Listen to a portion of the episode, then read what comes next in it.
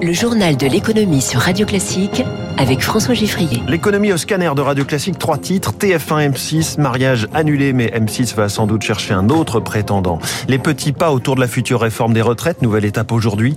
Et puis 9 milliards d'euros alloués au spatial par le gouvernement, on verra pour quelle ambition. Premier invité dans quelques minutes, Nicolas Bergerot, fondateur de l'Atelier des chefs. Radio classique. Vous connaissez par cœur cette formule vue dans quantité de films. Si quelqu'un s'oppose à cette union, qu'il parle maintenant ou se taise à jamais.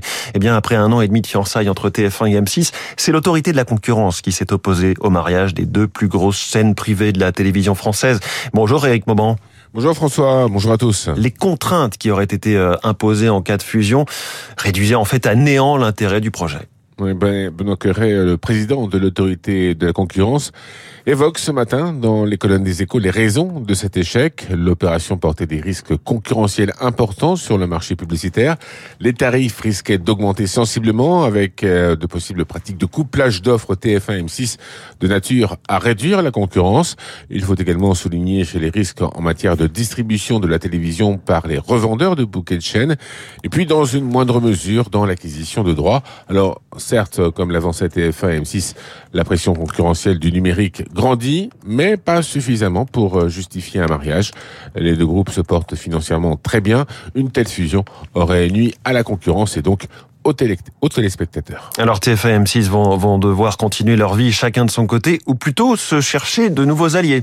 Effectivement, cet échec est une demi-surprise car au fil des négociations, eh bien, la complexité du dossier qui laissait peu d'espoir en faveur d'un mariage. Les esprits étaient préparés, les plans B à l'étude. Rappelons que Bertelsmann, actionnaire de référence d'M6, cherche à se désengager. Le temps presse car il doit trouver un acheteur avant le renouvellement de la fréquence qui doit intervenir au printemps. Les candidats ne manquent pas. Quant à TF1, eh bien, la direction s'est jusqu'à maintenant montrée très discrète, hein, bien sûr, sur ses alternatives.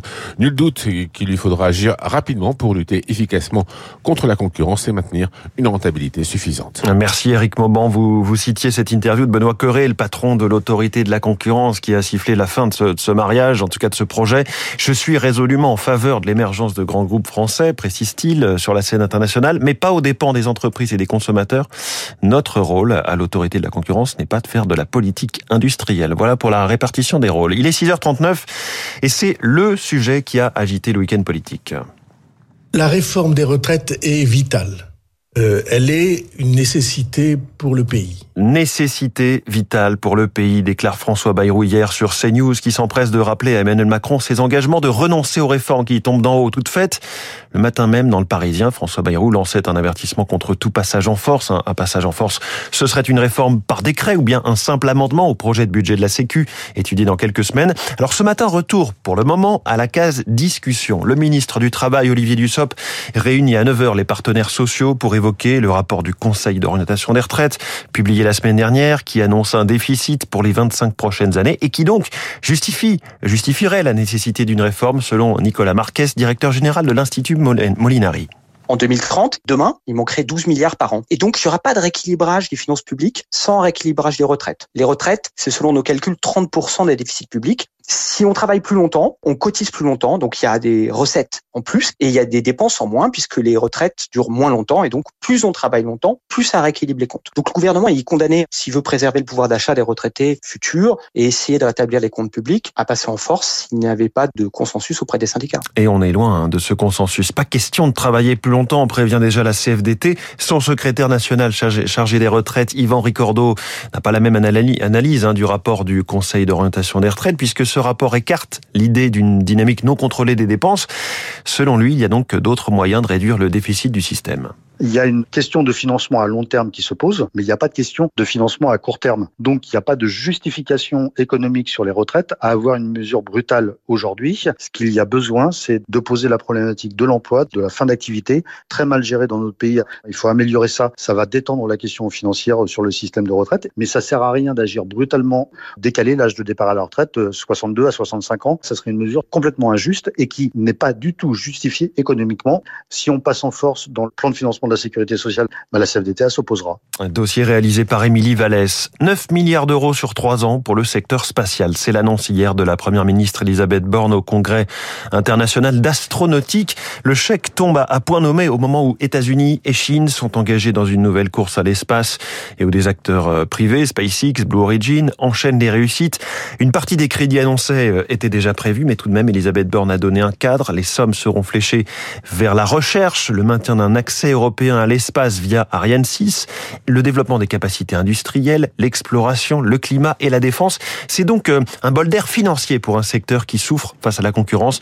C'est ce que nous dit Christelle Astorg-Lépine, directrice du programme Blast à Polytechnique. C'est une pépinière pour start-up du spatial. C'est une bonne nouvelle parce que ça donne de la lisibilité sur l'engagement français par rapport au spatial. Une enveloppe qui augmente de 25%, c'est inédit. Après, c'est, à mon avis, pas complètement encore assez bien dimensionné parce qu'il y a effectivement beaucoup de choses à faire pour remonter la pente en France, accompagner, à mon avis, euh, tout l'écosystème de projets innovants qui ont besoin de moyens et rapidement. Des constellations, des lanceurs, euh, ce sont des startups qui ont des technologies très prometteuses. Il faut leur donner les moyens d'agir. C'est là qu'il faut qu'on soit indispensable sur des technologies majeures. Cette richesse-là qui nous vient, mais qu'il faut mieux écouter, mieux accompagner. Christelle Astorg-Lépine avec Eric Kioch et dans la foulée, hier, Ariane Group a annoncé un nouveau projet d'étage de fusée réutilisable. C'est un, état supérieur entièrement réutilisable qui pourrait effectuer notamment des missions habitées avec des équipages de 5 astronautes. une première hein, pour l'Europe. Vaisseau baptisé SUSI, c'est un acronyme dont je vous épargne le détail. Aujourd'hui s'ouvre au Palais des Congrès de Paris le salon S SME. Rendez-vous dédié aux dirigeants et créateurs d'entreprises. Durant trois jours, les entrepreneurs seront accompagnés dans leurs projets. Une belle occasion pour eux de, découvrir un nouvel univers et de saisir des, des opportunités, comme l'explique Alain Bosetti, le fondateur de ce salon. Il y a des thématiques qui concernent les dirigeants de petites entreprises ou les créateurs, comme par exemple le métaverse. Euh, qu'est-ce que le métaverse peut apporter en termes d'opportunités aux entrepreneurs? Quels sont les nouveaux métiers dans ce secteur-là, les métamétiers? Et également, toujours pour ces dirigeants de petites boîtes, ce qu'on appelle les soft skills, c'est-à-dire en fait les compétences personnelles par exemple, comment faire le premier pas euh, vers un prospect ou comment utiliser TikTok? Alain Bosetti qui était venu dans le studio de Radio Classique il y a quelques semaines pour retracer son parcours d'entrepreneur. Les marchés financiers, le CAC 40 a reculé vendredi d'un 31% à 6077 points. Le pétrole reste euh, dans son étiage hein, de la semaine dernière avec un baril de Brent à 91 dollars. L'euro est pile ce matin à 1 dollar 0000. Et à Tokyo en ce moment, le Nikkei est en recul d'1,11%. Il est 6h44. Dans un instant, Bergerot, fondateur de l'Atelier des chefs, répond à la question.